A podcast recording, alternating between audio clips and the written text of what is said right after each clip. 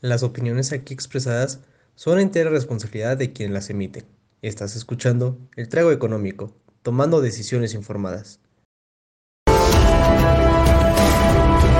El comentario del día presenta.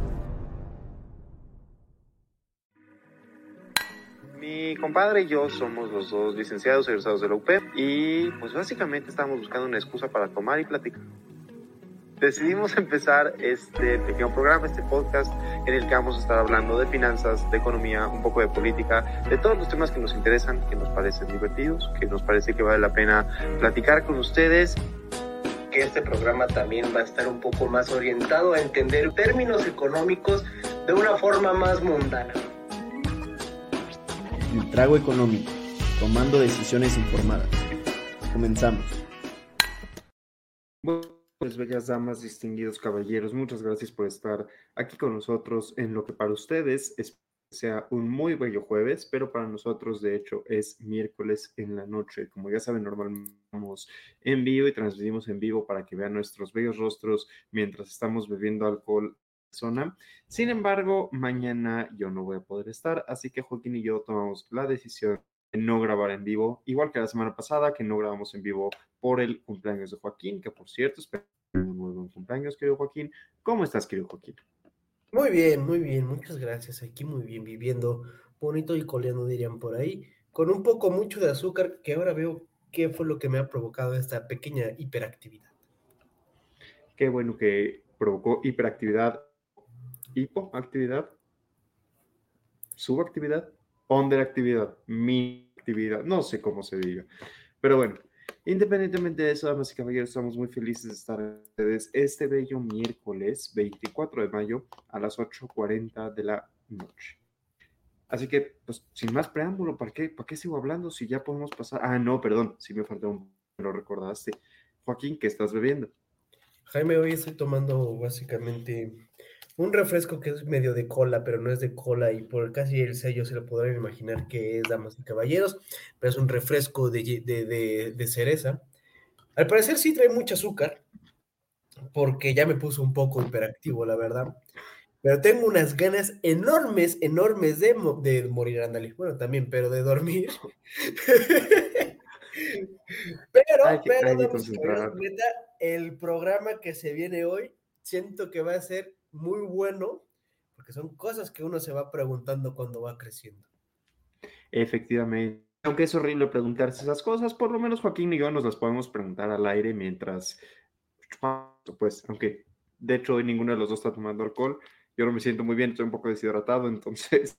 Un suerito. un suerito. Un suerito, un suerito sabor manzana, porque además el estómago y dicen las tías, las abuelas y las madres que las bebidas de manzana ayudan para el Entonces, ¿quién soy yo para negar la sabiduría de, mis antecesoras?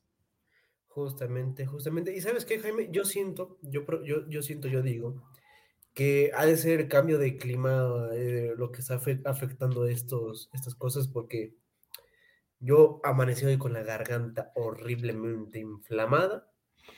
Le echo la culpa que ha estado lloviendo muy feo. Pero bueno, épocas de lluvia, ¿no? Épocas de lluvia. Echo la culpa al PRI, digo a López Obrador, digo a todos los anteriores. Yo le echo la culpa a Calderón, porque eso me ha enseñado mi bonito este, a Andrés Manuel López Obrador. Pues sí, que la culpa la tiene Calderón, la culpa la tiene AMLO, la culpa la tienen todos menos yo. Los conservadores, Jaime, los conservadores son quienes tienen la culpa. Esos güeyes. Pues bueno, ¿qué te parece si pasamos a nuestro shot financiero? Me parece bien, le voy a poner eh, en forma de presentar. Los voy a dejar de ver por un momento, pero.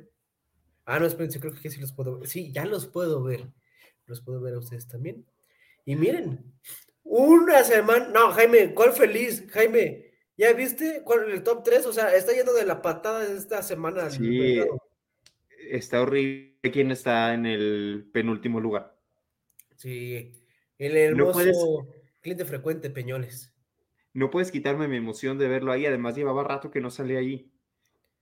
Jaime llevaba como nada más dos, tres semanas también, no te emociones. Por eso es mucho lo extraño. Para quien no recuerde de episodios pasados, y obviamente sabemos que ven todos nuestros episodios, eh, siempre nos burlamos de que Peñoles constantemente está ahí. Nos ha tocado también ver a Peñoles en vivo, pero, pero bueno, obviamente semana fea, Joaquín. Recuerden, damas y caballeros, que estos son del, eh, estos son resultados de miércoles a miércoles. Ojalá, ojalá mañana cuando ustedes estén puedan decir, piensan que fue una mala semana, vean cómo en un día se recuperó increíble el mercado y ahora todas las acciones crecieron por lo menos 10%, Peñoles creció 7% en un día, eso estaría muy padre. Pero mientras eh, eso no suceda. Eso va a ser imposible, ¿eh? Va a ser imposible. Mira, ahí está tu empleadora. Mi ex empleadora, ¿no? Cuervo. Exactamente. Me imagino te da gusto que esté ahí.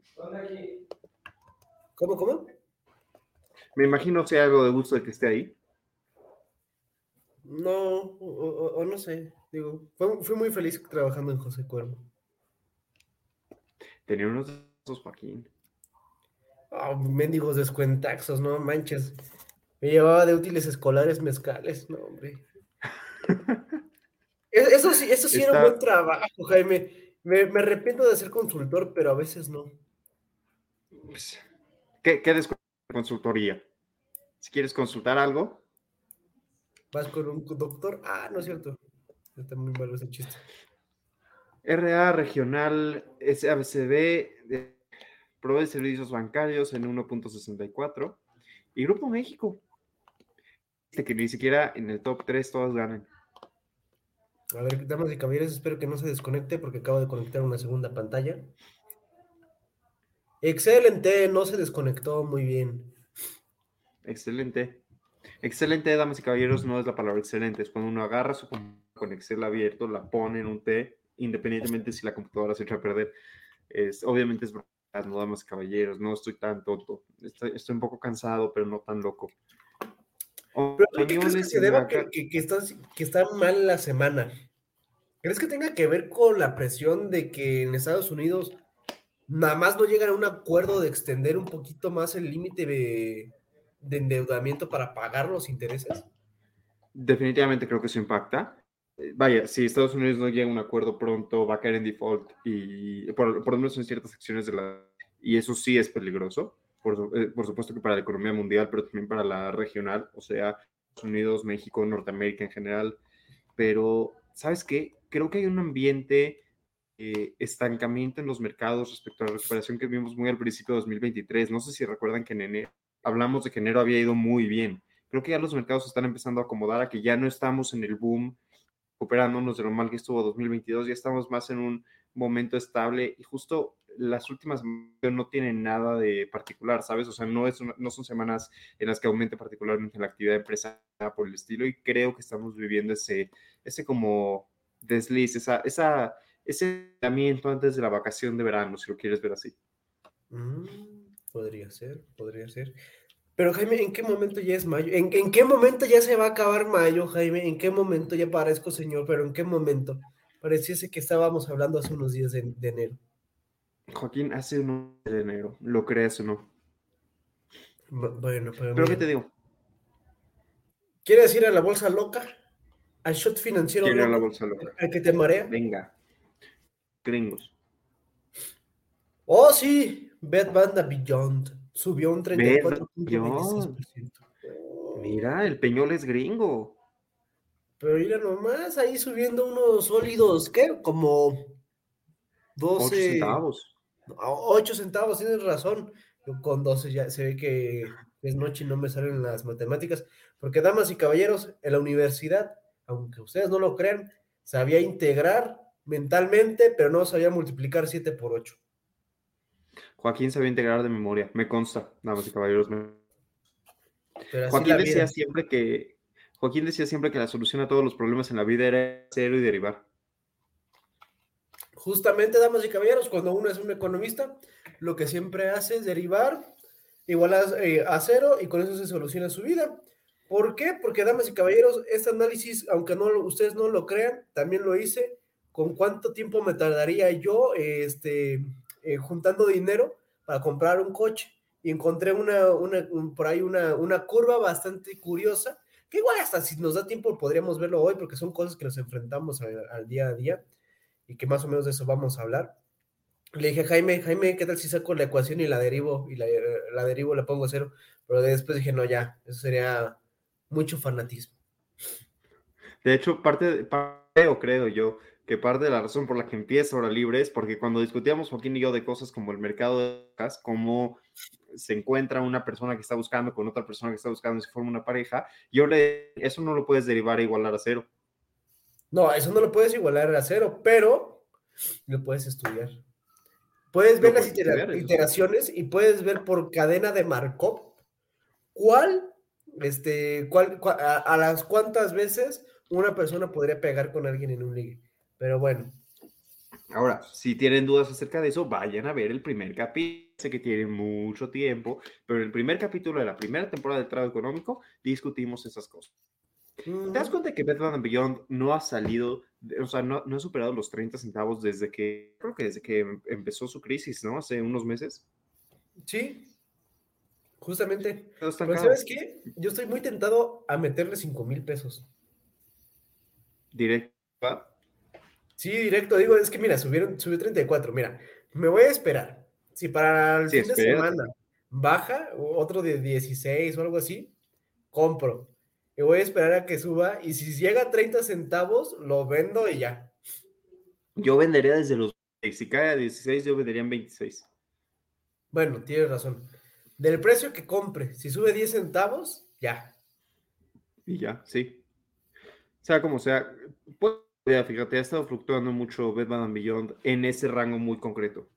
Creo que nunca llegó a estar abajo. ¿10 centavos? ¿5 centavos? No recuerdo. No, ni yo recuerdo, pero sería cosa de buscarlo, ¿eh? Que digo, Yahoo Finance lo saca rapidísimo, no hay problema. First Republic Bank, como ya es costumbre, cayendo 21%. Muriendo, pobrecitos. Esos nomás sí no se ven que, que vayan a recuperarse. No. No recuerdo si alguna vez los tuvimos en, en buenos números, ¿no? ¿Verdad? No, nunca. De hecho, nada más, o sea, bien, bien curioso. Este banco sí cayó, pero Silicon Valley Bank no está aquí. Y la razón por la que First Republic Bank está aquí es por Silicon Valley Bank. Efectivamente. Muy chistoso, ¿no? Joaquín, muy chistoso. Muy curioso, más que, que no creo que ellos estén riendo en absoluto. De no, eso. no creo. Yo tampoco creo que estén riendo. Afortunadamente nosotros podemos reírnos porque ni Joaquín ni yo tenemos dinero metido en First Republic Bank. Y ellos tampoco. Aunque recuerden que todo lo que estamos diciendo aquí es nada más nuestra opinión y estamos viendo los todo eso, pero no son nuestras recomendaciones de inversión. Si deciden igual hacernos caso y ganan dinero, no por una parte. Si no ganan dinero, no lo escucharon de nosotros. Negaremos todo acto delictivo que ustedes acusen en nuestra contra. Lo pondremos como difamación de programa.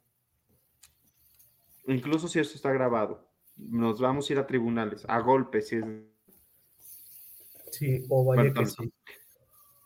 Pero bueno, Joaquín, tenemos 13 minutos del programa en este shock financiero. ¿Qué te parece si pasamos al tema del día? Porque se nos ha... Me parece correcto, me parece propio Jaime, porque yo creo que nos va a tomar bastante tiempo el hablar de los temas que eh, justamente pues tenemos preparados para el día de hoy para hablar con ustedes. No sé, Jaime, si quieres ir dando una introducción en lo que yo cambio las pantallas y me, juego la vida con estas cosas tecnológicas. ¿Por qué no? A ver, tenemos una idea, ¿no? Que queríamos platicar con ustedes. El tema es el siguiente. Hay decisiones que uno va teniendo que tomar conforme se va siendo adulto, digamos, ¿no? Preguntas que en su momento de niños no nos hacíamos porque no nos debíamos de hacer, bendito Dios, y que conforme el paso del tiempo haciendo cada vez más para poder avanzar en nuestras vidas, digamos, ¿no? O sea, si me compro una casa o si red, si me compro un coche o si me muevo en Uber, todo ese tipo de ideas, incluso si renuncio a un trabajo o estudiar una maestría, todo ese tipo de decisiones pesadas son las que venimos a analizar. Joaquín, una teoría que está prácticamente probada, no por nosotros, sino por bastantes economistas a tiempo, y es que la tenemos bien gacha.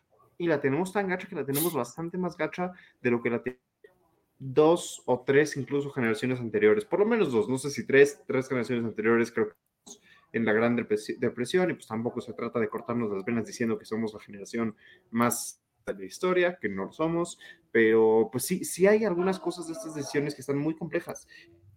Nos gusta ver, y es correcto ver, creo que, creo que es muy bueno, ver los aspectos buenos del avance tecnológico, desarrollo social, del desarrollo de derechos, de todo este tipo de cosas, creo que es muy importante ver lo bueno. Una vez también estaría bien que le echemos un ojo a, los factores económicos, qué distingue a esta generación económicamente de otras generaciones y qué distingue para nosotros tomar esas decisiones frente al tipo de decisiones que toman nuestros padres.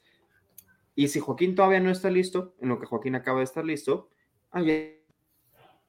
bueno, entonces voy, voy a nada más mencionar un último ejemplo porque es el el ejemplo son las pensiones. Las pensiones son el tema, siempre lo digo aquí y siempre lo digo en todos lados, son más delicado de política pública del México moderno y creo que las vamos a estar viendo, creo que se vamos a mencionar, pero a ver si nos da tiempo. ¿Te doy la palabra?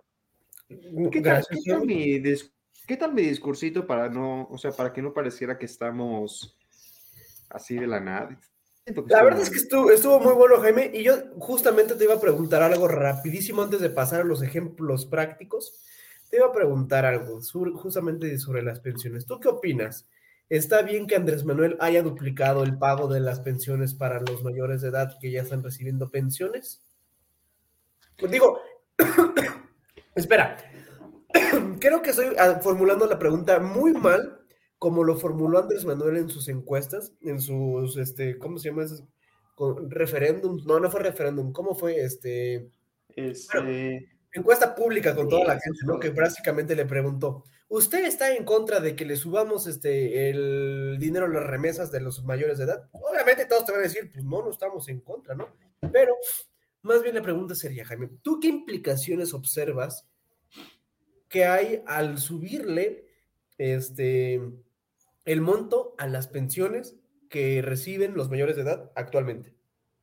A ver, esa pregunta, nada más esa pregunta, podríamos estar aquí dos, tres horas y sin ningún problema nos quedamos con mucho que decir. Es una pregunta súper complicada que de hecho, de hecho, es justo parte del problema de que López Obrador no quiere simplificar tanto en subimos el monto o no le subimos el monto. Es, es ridículo quererlo simplificar así. Ahora, sobre en concreto, vamos a empezar por lo más básico. Economía 101, economía básica del mundo. La economía estudia la escasez. Tenemos esta cantidad de recursos, esta cantidad de necesidades ver cómo usamos estos recursos para cubrir estas necesidades. Tan sencillo como eso.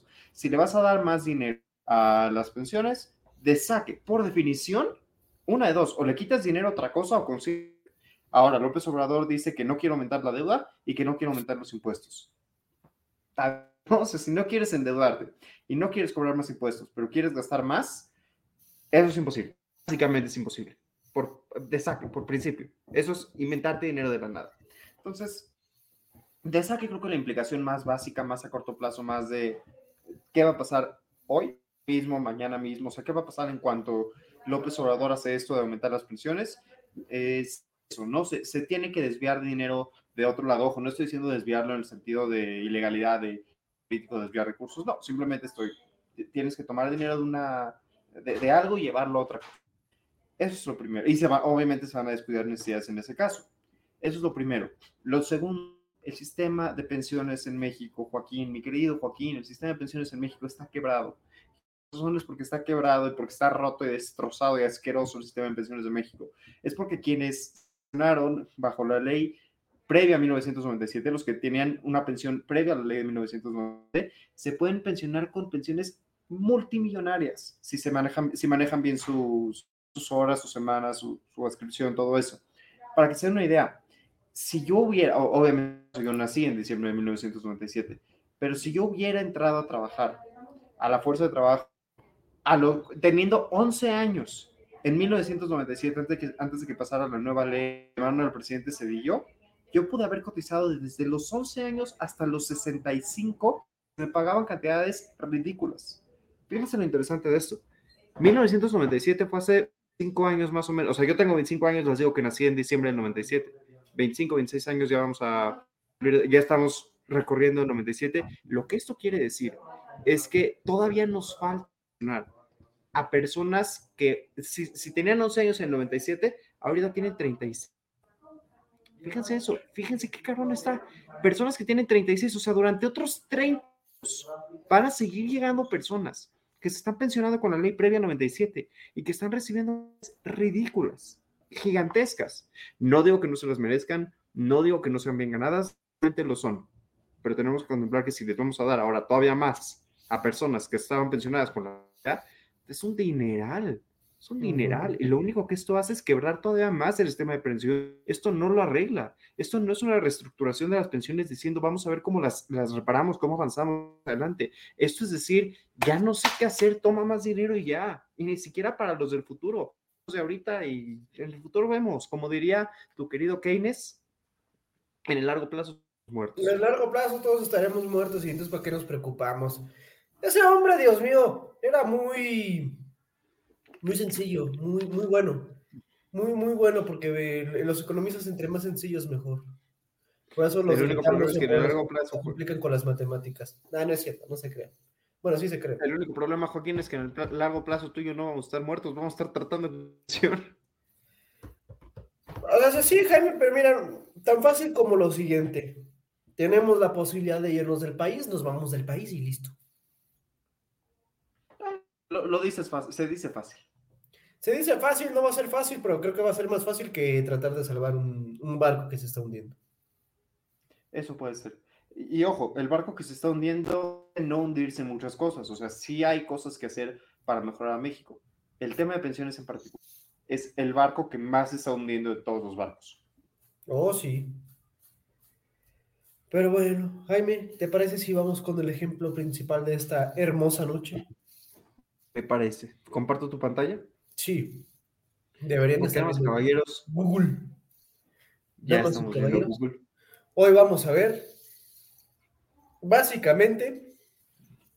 Ay, Dios mío. ¿Qué es mejor? Si rentar una casa y. Digo, rentar una casa o comprar una casa. ¿Por qué decimos esto? Porque el mercado inmobiliario actualmente es un pedote. Una, para conseguir un crédito con los salarios míseros que hay. Y dos, pues es un, es un problema que en el pasado yo la verdad desconozco cómo haya estado, pero si yo no me recuerdo, por ahí de hace unos que 10, 14 años por ahí, yo recuerdo que las casas, las que eran así como que de medio de lujo, acá en el establo de México, estaban alrededor de 2 millones. Ahora con 2 millones apenas si te compras un huevito de Infonavit. El precio de las hipotecas ha aumentado, bueno, el precio de los bienes inmuebles ha aumentado de una forma muy drástica.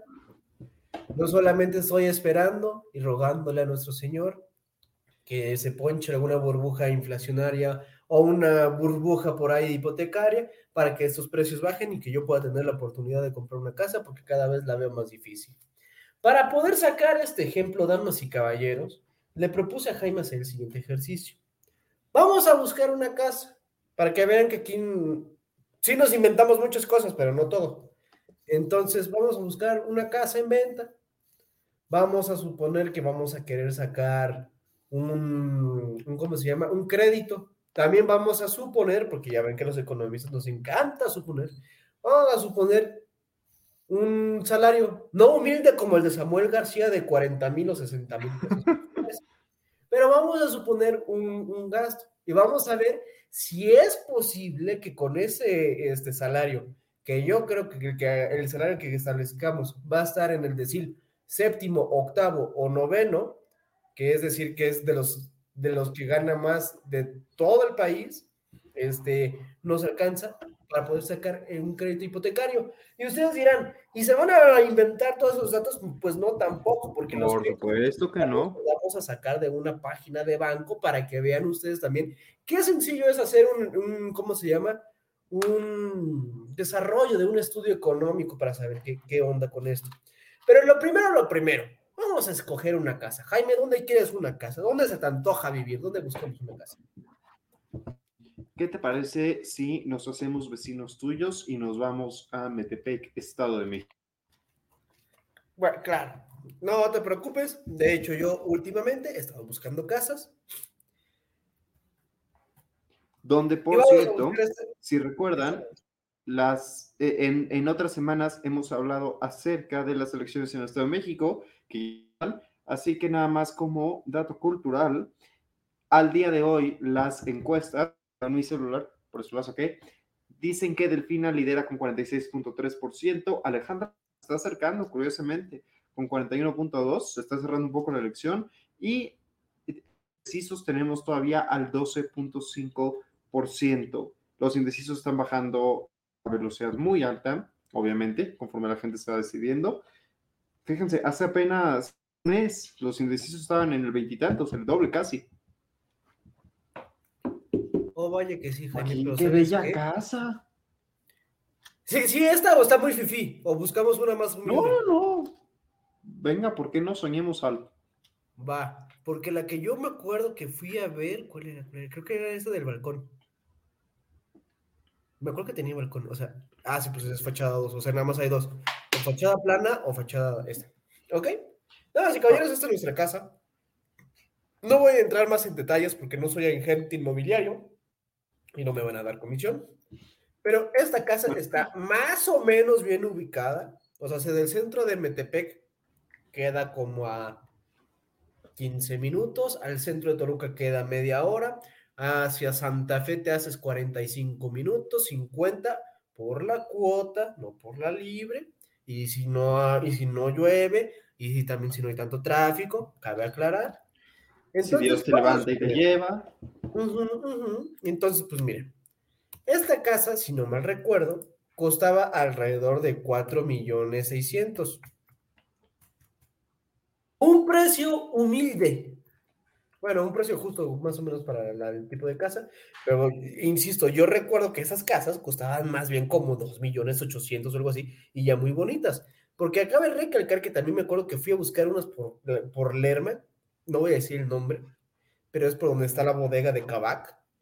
Y no manches, o sea, además de que estás en, en la, ¿cómo se llama? ¿Cómo, cómo se llama este? Eh, está súper lejos, cuestan 5 millones y algo. Yo dije, santa madre de Dios. Ahora, vamos a buscar una tasa. Jaime, ¿con quién quieres financiar tu, tu, tu crédito? ¿Qué te, parece? ¿Qué te parece si nos financiamos con...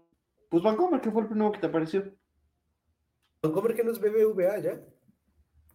Sí, bueno. Fue el primero que te apareció, pues. O sea, sí, sí, Jaime, pero es que mira, uno tiene que saber bien las cosas. Vamos a buscar, mira. 9.10, ¡Hala!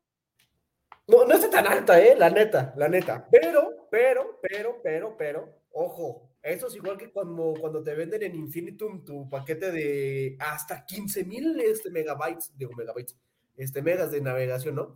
Desde, desde 9.10, o sea, ese es su piso, su techo, el que te vayan a dar por tus, por cómo estás la cosa es otra cosa, ¿no? Vamos a suponer que te dan el 9.10% más 1.5 porcentual más, que es el spread que digamos que te obtienes de ahí de un, de un, ¿cómo se llama? Eh, del riesgo, ¿no? O sea, le vamos a sumar 1.5% más. Me parece lógico. La tasa va a ser de un, ay, güey, permíteme, un 10.60. ¿Estamos de acuerdo? ¿En cuánto tiempo quieres tu casa, Joaquín? Pues más o menos, según yo, los plazos son como de 20 o 30 años, ¿no? ¿Qué te parece? ¿Qué quieres terminar de pagar tu, tu, tu, ¿cómo se llama? Tu, tu casa, Jaime. ¿Qué te parece si lo dejamos en 20? Creo que puede estar bien. 20 años, claro que sí. Entonces los plazos, porque ojo, los créditos hipotecarios se pagan mensualmente.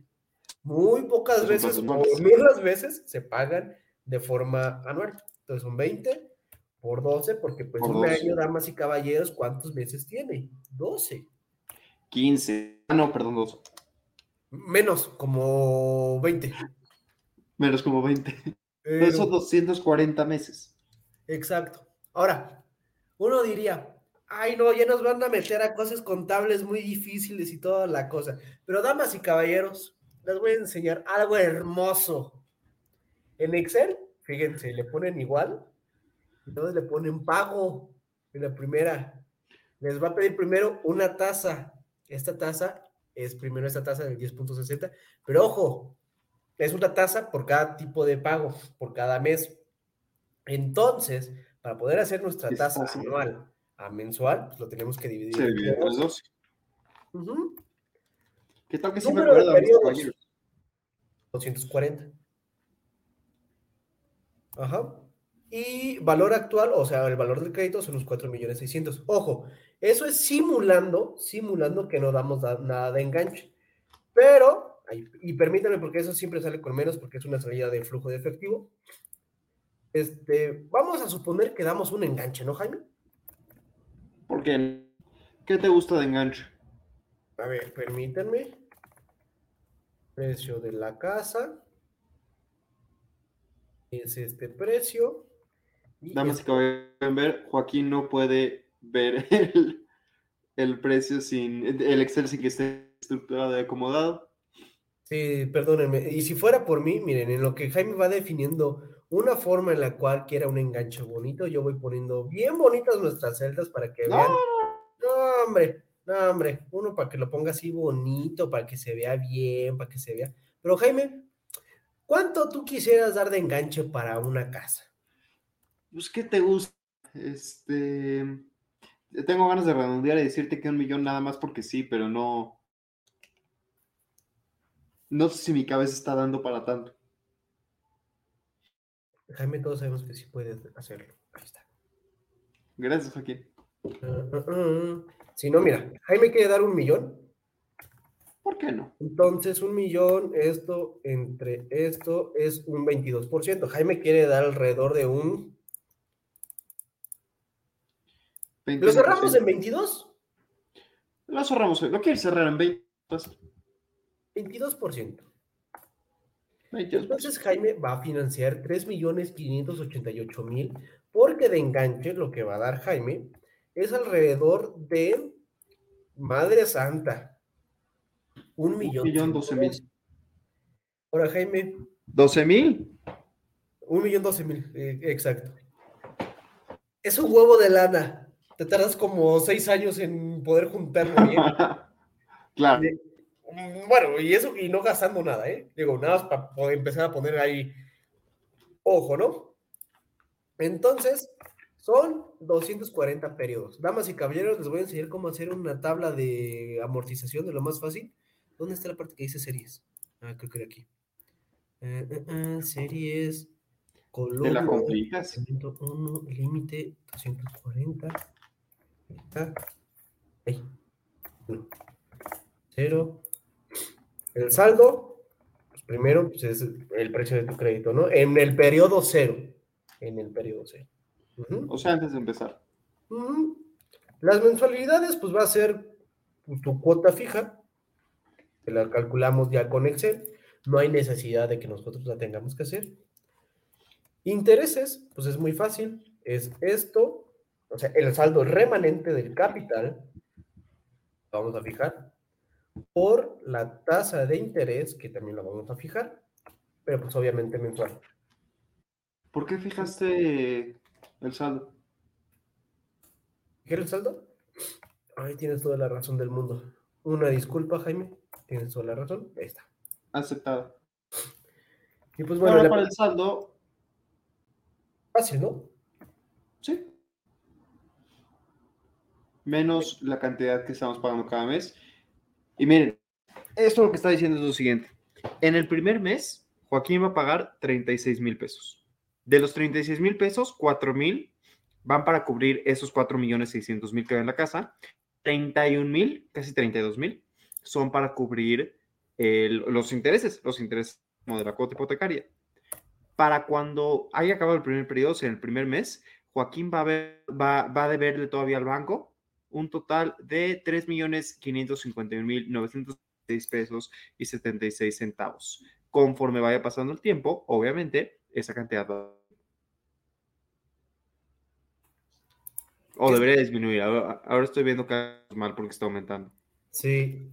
3, 2, 1. Ah, no, ya, ya vi, ya vi qué pasa. Ya vi qué pasa. Está. Eventualmente se vuelve negro. ¿Alguna mal fijada? Damas y caballeros, esto no suele pasarnos. Nunca nos equivocamos. No son errores, es para ver, es para ver quién está y quién no está. ¿Por qué está mal? Ah, no sé, Rick. El interés, el interés. sí, Ah, sí, sí. Sí sé por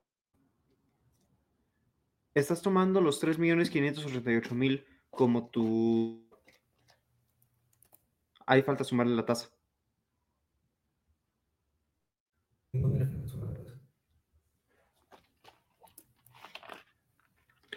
En el periodo cero tienes 3.588.000. Ajá. ¿Qué es el lo que te van a pedir de crédito? que es el crédito. Ajá. Lo que falta ahí es sumarle la tasa. No, según yo no. A ver, A ver. pruébalo. No, te aseguro que no por Jaime, porque a ver. Ese sí estoy segurísimo. A ver. Primero voy a hacer uno muy fácil. Voy a comprobar que esto. Ay, su madre. Te digo. No, pero sí está bien. Está bien porque esto te lo estás pagando y esto está... Ah, ya sé que... Jaime, Jaime. Ya sé qué es lo que está mal. Aquí, esto es el capital. Ese es el pago que va a capital. Ese es el pago que va a interés. Y en lo que vas a, restarle tú aquí en tu préstamo no es la mensualidad. Lo que le vas a restar es lo que estás pagando en capital. Que se hace Es una miseria. Mi damas y caballeros, ya salió. Ahí está. No, hombre, damas y caballeros, debería ser yo economista. Espérense, ya soy, ¿verdad? ¿Cómo? ¿No es usted economista?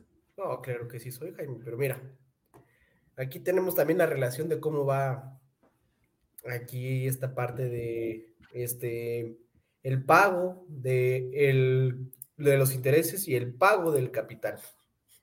Fíjense cómo conforme va pasando el tiempo, el dinero que estamos pagando ya crédito, o sea, ya no va a los intereses que le debemos al banco, va al capital en sí mismo, o sea, ya pagando la casa conforme avanza el tiempo.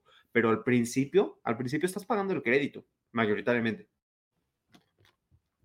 Porque claro, el banco no es tonto, o sea, el banco no te va a prestar una casa si no tiene algún tipo de garantía de que primero le estás pagando a él y luego estás pagando tu casa, que al final del día al banco le vale madres si, si tienes tu casa o no tienes tu casa, lo que el banco quiere es su...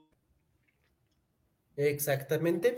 Y damas y caballeros, por su hermoso crédito de 3, mi- de 3 millones 588 mil, ustedes estarían terminando de pagar 8 millones 655 mil 169.89 pesitos. Es decir, estarían pagando, digamos, dos bueno, 241 veces el crédito que ustedes pidieron. O sea, el más del doble. Ahora, teníamos, hacíamos una, un ejercicio mental, Joaquín y yo, hace rato, y se los vamos a compartir. La pregunta es esta. Imagínense que ustedes tuvieran esos 8 millones 655 mil en la mano, así tienen 8 y medio de pesos en la mano para gastar en una casa, ¿no? Y que dicen, ¿sabes, qué- ¿sabes qué? En lugar de eso, en lugar de, uh, sí, 9 millones, pero no se me olvidó el enganche. Imagínense que ustedes tienen esos 9, casi 10 pesos en la mano. Y que dicen, ¿sabes qué? En lugar de, comprar de comprarme una casa, irla pagando, el enganche, todo eso, lo que voy a hacer es agarrar esos 10 millones, los voy a meter a la bolsa y con los rendimientos de la bolsa voy pagando mi renta. Voy pagando la renta de esa casa. Ay, acabo de echar una rápida a preguntarle a Google cuál es el rendimiento promedio anual del mercado, del Standard. Tú agarraras ese dinero y lo metieras nada más al Standard Poor's. Según lo que dice el poderosísimo Google, es en promedio 11%. Vamos a tomarlo, nada más para, para avanzar rápido. Vamos a decir que cada año ganaras 11% en el mercado.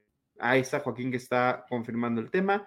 Um, por acá abajo vienen los rendimientos. ¿Cuál quieres que tomemos? pon inicio. Desde el inicio es alrededor de Sí. un 13%, 13 y medio. ¿Me concedes que lo redondeemos a 12 para Mira, aquí está. facilitarnos? 13, 13.34, 13.34 y 13.38. Pues redondeemos a 13 entonces. A ver, de inversión inicial, ¿cuánto le vamos a poner? Lo mismo que es el el, crédito más el enganche. Vamos, sí, vamos a poner que de saque pusiéramos eso. Ahorita la vamos moviendo. La pregunta sería, primero, serían varias preguntas. Primero, ¿cuánto ¿quieres poner la renta? ¿Cómo, cómo? ¿Cuánto sería la renta? En cuanto ¿Una de que... Sí. ¿Qué te gusta? esas? Mm. Újole. Ah, Ahí sí no tengo idea, tú eres el de Metepec.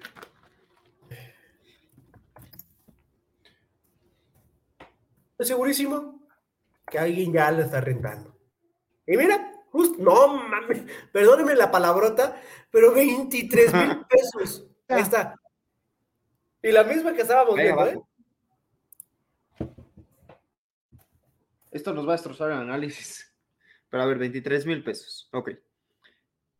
Si, si tuviera- si fueras nada más, nada más, nada más a pagar meses de renta literal con lo que tienes sin meterlo al mercado, Joaquín, ¿cuántos? Casi 10 millones, 2 millones 600 entre 23 mil. A ver. Meses. Rentando sin invertir. Esto sería alrededor de damas y caballeros, podríamos sobrevivir 420 meses. Básicamente, por el doble de tiempo que vas a estar pagando el crédito, podría, si lo vas pagando en renta, sin invertirlo, sin invertirlo, sin moverle nada, casi el doble. Pasas de 20 años pagando el crédito a 35 años viviendo en esa casa por la misma cantidad. Vamos a decir que agarras esos 10 millones, los metes a la bolsa, los dices, me cura, los metes en Standard Poor's, y es más, te pones de acuerdo con tu terrateniente y dices, mira, yo voy a vivir en esta casa mucho tiempo y al final, cuando yo haya acabado de vivir en esta casa, te voy a pagar, eh, después de 35, 40, 45 años, te voy a pagar todo lo que te debo. Vamos a decir que te hace caso, porque obviamente es difícil que te haga caso en eso, ¿no? Pero vamos a decir que así fuera, concédanme que así fuera. ¿Cuánto tiempo podríamos vivir en esa casa con la misma cantidad, con la misma cantidad de dinero, si en lugar de comprarla, rentamos? Deja todo eso. Sabemos que las rentas nunca se mantienen. Las rentas año con año va subiendo. Hay que tener en cuenta ese factor. Por lo cual aquí estoy creando esto. Así que, digamos, sin incrementos ni nada, podremos sobrevivir 35 años. ¿Cuánto, que te, cuánto te gusta que, que suba el, el precio de, de una renta? Vamos a ver los humildes. ¿Qué te parece si le ponemos la inflación? Me parece justo. Me parece justo. Pero una inflación promedio, ¿no? Yo creo que la inflación promedio a ojo de buen cubero y a cálculos de taquero ha de andar como en un... ¿Seis? ¿Te gusta?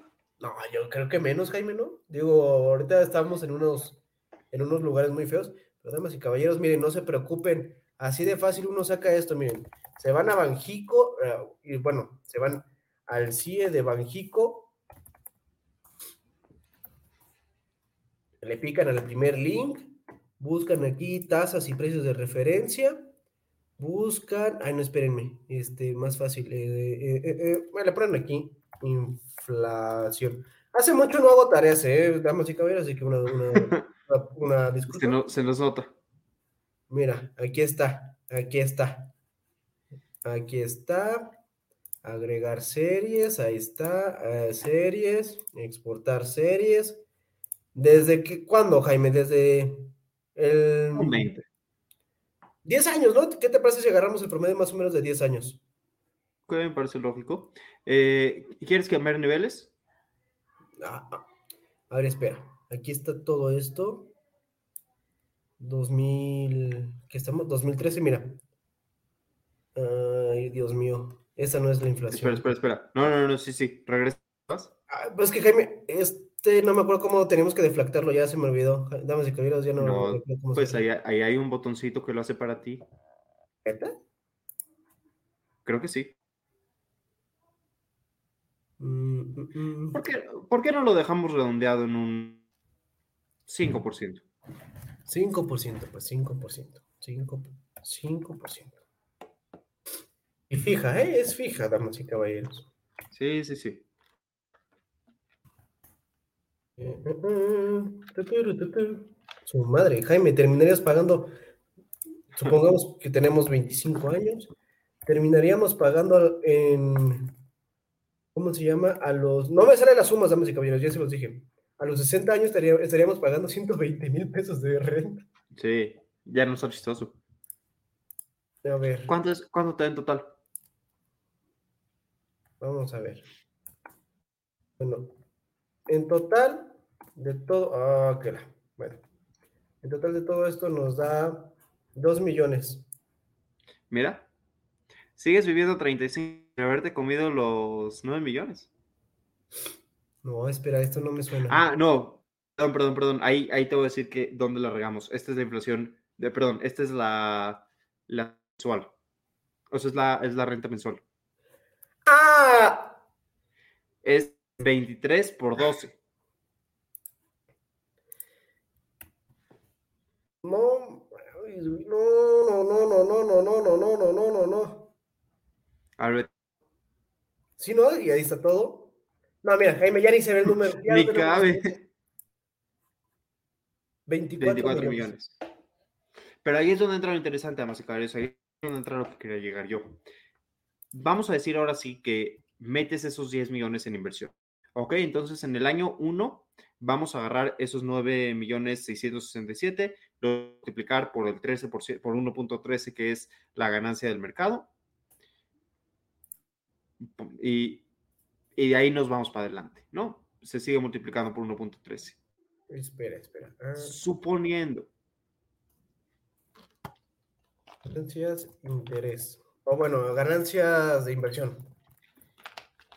Que pues está muy sencillo, Ganancias ¿no? de inversión van a ser eso menos, efectivamente, fija la inversión inicial.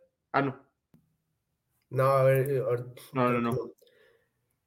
Pero suponiendo, Pero bueno. ojo, eso también es suponiendo que puedes sacar solamente ese extracto y no tienes que vender tantos títulos y sin tener en cuenta las comisiones que te cobran los intermediarios bursátiles para poder hacer tus estas compras y ventas del ETF, que sería lo más sencillo. Lo Claro, más además eso está lleno de, de otras suposiciones. Por que tu renta no va a subir más del 5% y que el mercado se va a mantener en 13%, porque si tienes un año donde tu renta subió el 10%, que puede pasar, y el mercado se cayó un 15%, que también puede pasar, pues ahí estás mi cuate. El tema, el tema al que quería llegar con todo esto es el siguiente.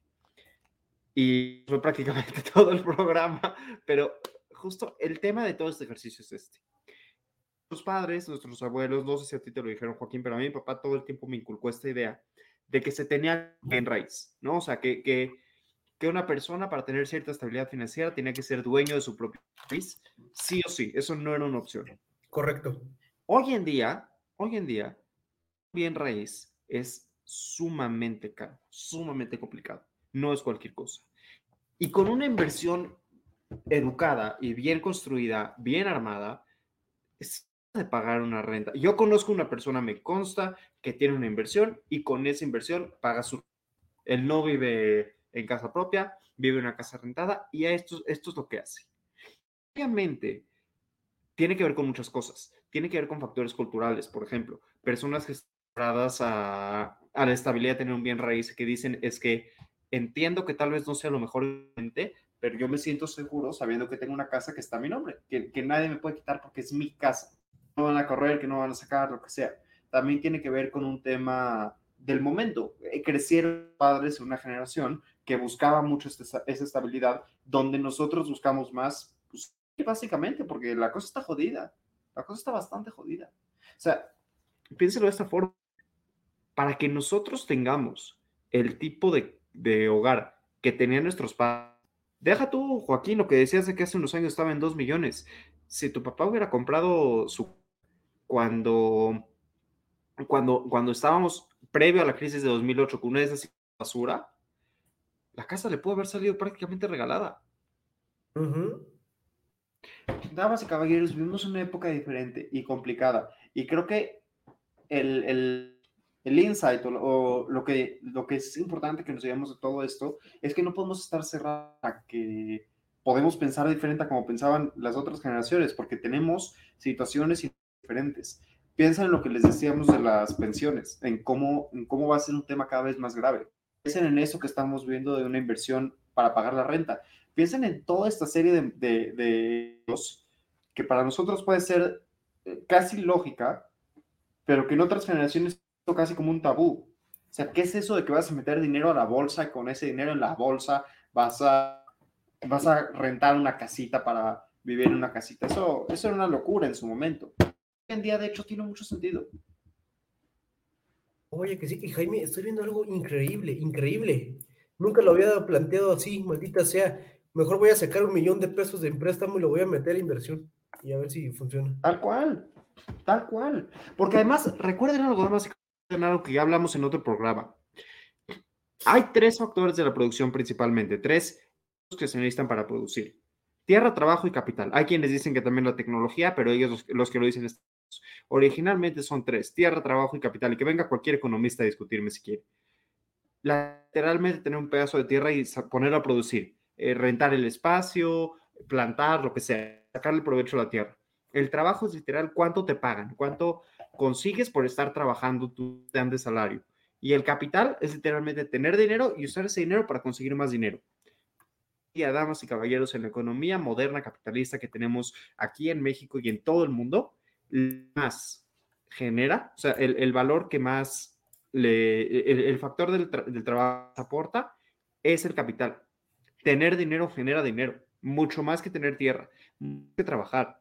Si Joaquín consigue un préstamo de un millón de pesos y con ese millón de pesos lo invierte, lo saca adelante y hace una inversión seria, sana, estable, eh, sin alocarse, sin tratar de comerse el mundo, y con esa inversión paga su renta, lo que está haciendo básicamente es tomar, que es el factor más productivo de la, de la economía, lo que más produce dinero, y para cumplir una necesidad suya.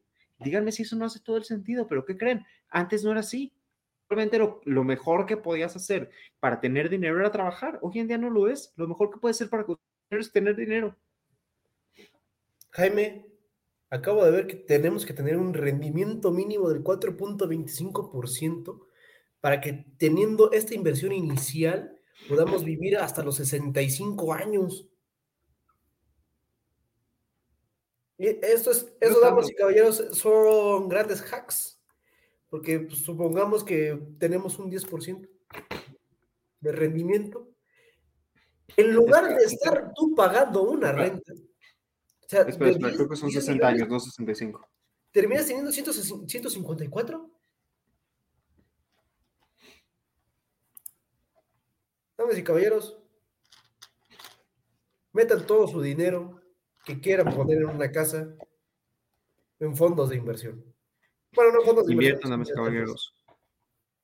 Justo, y justo creo que también es el punto. Suena muy desesperanzador, digamos. Hablamos con ustedes esas cosas y les decimos que todo está jodido.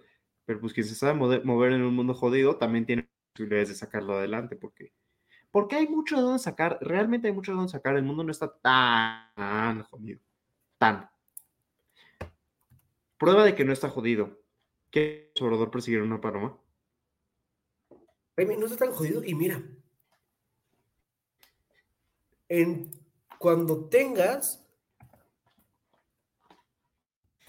51 años podrías comprar casi casi una casa chiquita con las meras inversiones, con la mera inversión podrías comprar una casa de contado y esa la podrías rentar. Y la renta si tienes otra renta, otra renta además de esta y sigues teniendo por ahí ganancias. Eso es impresionante, la verdad. Voy a seguir haciendo, analizando esto, Jaime, porque se me parece. Te dije que te dije que te iba a gustar. Y tú, no, no creo, te dije que te va a gustar. Voy Manuel bailando y persiguiendo una paloma porque nos quedan siete minutos para crudear. Me parece correcto. Ahora, damas y caballeros, a continuación, a la una, a las dos.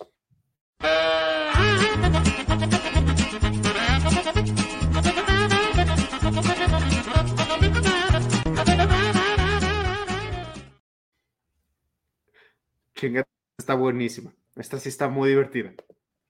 Ahí te va. AMLO pide a ciudadanos dejarse engañar durante la temporada electoral.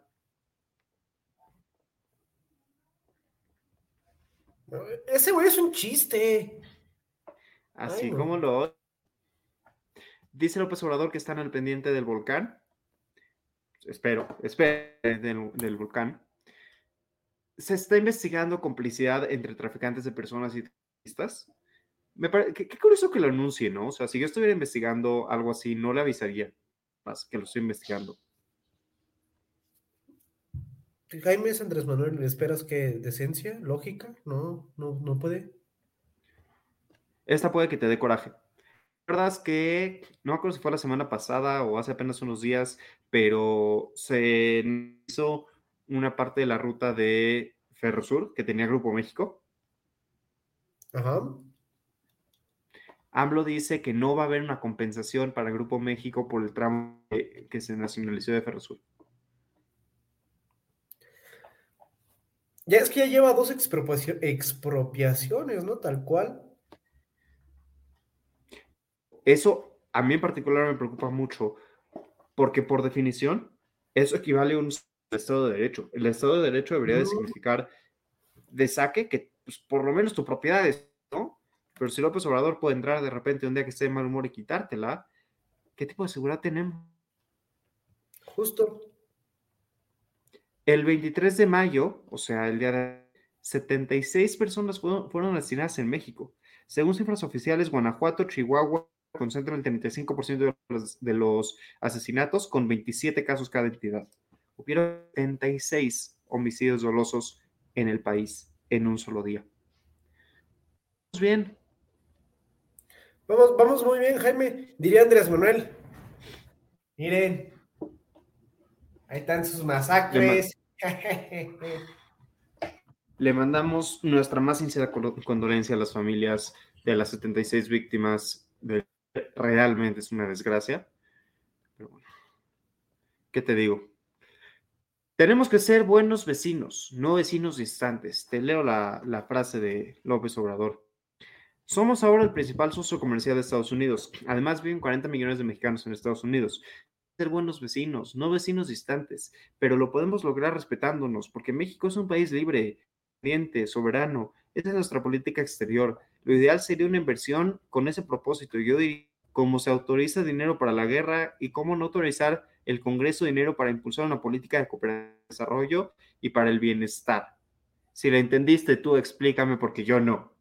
Yo le entendí que Andrés Manuel quiere que, el gobierno de Estados Unidos haga lo que México no pudo hacer hecho, bueno, no pudo haber hecho, o bueno, no hizo por los mexicanos que se fueron a Estados Unidos. Básicamente, darles este apoyo, y es lo que está buscando que se haga, y le está tratando de hacer manita de puerco diciendo, mira, carnal, somos socios comerciales históricamente y desde que nuestro H. Orejón Carlos Salinas de Gortari creó el Tratado de Libre Comercio, somos de los mayores exportadores e importadores contigo, échame la mano y ayuda a mis paisanos. Hubiese sido un muy buen mensaje si no lo hubiera dicho así, hubiese sido un muy buen mensaje para decir, carnal, todas las políticas que estás echando ahorita en contra de los migrantes, sobre todo y en particular contra los mexicanos, no las hagas, mejor vamos a ser amigos, abrazos, no balazos, aquí sí vale, porque no te vas a agarrar de balazos contra un gobierno. Sí, no. Vamos, vamos juntos, mejor ayúdame a legalizar a los míos y vamos a ver cómo reducimos también el flujo migratorio y también vemos cómo es que yo ayudo a mi gente para que no se vaya para allá. Y si sí se van, pues que se vayan, que se vayan bien. Ahora, Citigroup anunció esta mañana que hará una oferta pública inicial, o sea, un IPO, de los negocios sumo, pequeñas empresas y servicios de banca, empresas medianas de su unidad en México, Banamex. El orador dijo, el gobierno y los mexicanos pueden quedarse con Banamex. La frase es la siguiente, nosotros sí necesitamos un banco y era una oportunidad. Es una oportunidad. Si hablaron de 7 mil millones y tienen que pagar 2 mil millones de dólares de impuestos para la hacienda pública, quedan 5 mil millones de dólares que se puede pagar a través de una sociedad pública privada, donde el gobierno aporta otra cantidad. Podemos disponer de hasta 3 mil millones de dólares y 2 mil millones de dólares que se venden en acciones a los mexicanos, a los mexicanos que quieran, todos, porque es un buen negocio. De nuevo, si tú lo entendiste, explícame, pero creo que lo que está diciendo es que quiere nacionalizar una parte de Banamex. Mira, yo ese chisme sí me lo sé porque justamente estoy trabajando en esa parte. En mi proyecto que en el que estoy trabajando, pues justamente es este divestiture de banca este, corporativa y banca patrimonial. Básicamente, para que lo sepa el público, banca patrimonial es toda la banca de, de servicios para nosotros los mortales, tarjetas de crédito, este, créditos hipotecarios, créditos automotrices, tarjetas de crédito para el consumo, básicamente es eso. Y luego está la corporativa, que pues, son los bancos con las demás este, empresas, ¿no? No sé, este, Gruma, Grupo México, Male, etcétera, etcétera, ¿no? Entonces, lo que va a pasar en City es que están viendo vender toda la parte de banca patrimonial. No porque no sea redituable, sino porque ya no la quieren, porque ven que están mermando a todas sus, sus operaciones y se quieren dedicar a algo más. Ya lleva como dos años en búsqueda de quien no compre. Nadie lo ha, no, nadie ha dicho, yo me, yo me la chuto o yo me junto con tal banco y lo vamos a comprar. Primero se sonaba que iban por los bancos rojos, Santander o Scotiabank, pero ya no, ya no fue. Entonces, pues ahora, no me acuerdo cuándo fue, si ayer o antier o hoy, dijeron, el, como que el primer postor dijo, ¿sabes qué, güey? Yo no voy. Entonces, yo creo que ahí Andrés Manuel solamente para farfarronear, que yo espero que así sea, digo, pues, ah, pues y si la compramos, digo, no puede ni con el Banco de Bienestar, ¿qué va a poder hacer con una banca patrimonial? Y la compra gobierno de México, ahí sí yo diría, aguas los que tienen su dinero en ese banco. Llámese yo, lo sacan todo y lo, lo meten a BBVA. Eso está mejor, sus aplicaciones están bonitas y llevan mejor. Tengo una duda, tengo una duda si efectivamente lo hace, ¿serías automáticamente servidor público? No, Jaime. Por, no, no eres servidor público tú por consumir este un no. servicio de la CFE. No, tú, tú, tú, Joaquín, porque tú estás ahí. No, no, porque yo no soy de City, yo soy de una consultora y justamente en la parte en la que yo me quedo, o en la que yo me quedaría trabajando, es la banca corporativa, no la banca patrimonial. Excelente. Pero los que se quedarían ahí, sí, quién sabe si, si, si, si fueran servidores públicos, ¿eh? Oye, se me está dando poner aquí las cosas estas para que vean los otros programas también, nada que no se me va a olvidar. Yo estoy, totalmente de acuerdo con que si efectivamente el gobierno se lanza a eso, yo no tengo mi dinero en Citibanamex, pero yo sí sacaría mi dinero de Citibanamex. Pero bueno, ahí tienen a voces universitarias todos los ocho y media. Ahí tienen también todos los martes a las ocho y media Bitácora Internacional. Y mientras estando, porque pues, como saben es miércoles, está sonando hora libre a las ocho y media. Vayan a ver ellos, pero sobre todo, no se pierdan nunca por ninguna razón ni ningún motivo. El poderoso. Hermoso trago. A las ocho y media. Para que vean que aquí nosotros aquí nos cosas que vale la pena. Exacto. Gracias a nosotros, en lugar de comprar una casa, van a y se van a hacer millonarios y luego nos van a invitar a su casa y vamos a tomar cerveza en su nueva casa. Una carnita asada. Estas son nuestras redes sociales donde nos deben de seguir. Seguramente ya nos siguen, pero vuelvan a seguir. Pónganlos on follow y luego nos van a poner follow para que se vea como que están llegando más. Es, pues ya, de mi parte es todo. De la mía también, damas y caballeros. Creo que hoy fue un muy buen programa, la verdad, yo me divertí. Y pues bueno. A Joaquín le encanta cuando en el programa hay números. Sí, a mí me encanta cuando empezamos a utilizar Excel, eso me encanta. Así que, pues, es más como estos días. Y pues, damas y caballeros, sean felices, compartan este video también o este podcast y lo que estén escuchando con la demás de, de, la gente cercana que tengan, para que vean cómo es esto. También dónenos dinero, por favor, porque nos estamos quedando pobres. Necesitamos pues dinero para poder hacer estas inversiones y poder pagar nuestras rentas. Por favor, ayúdenos. Y, y pues nada, que tengan muy bonita noche. Nos vemos primero Dios la próxima semana. Oye, oye, ¿te gustó la emisión? Entonces no te la puedes perder la siguiente semana. Y recuerda que puedes escuchar este y otros programas en nuestra página oficial, comentariodeldia.com y en las plataformas de Spotify, Apple Podcast y Amazon Music Suscríbete y síguenos de cerca en todas nuestras redes sociales. No olvides darle me gusta.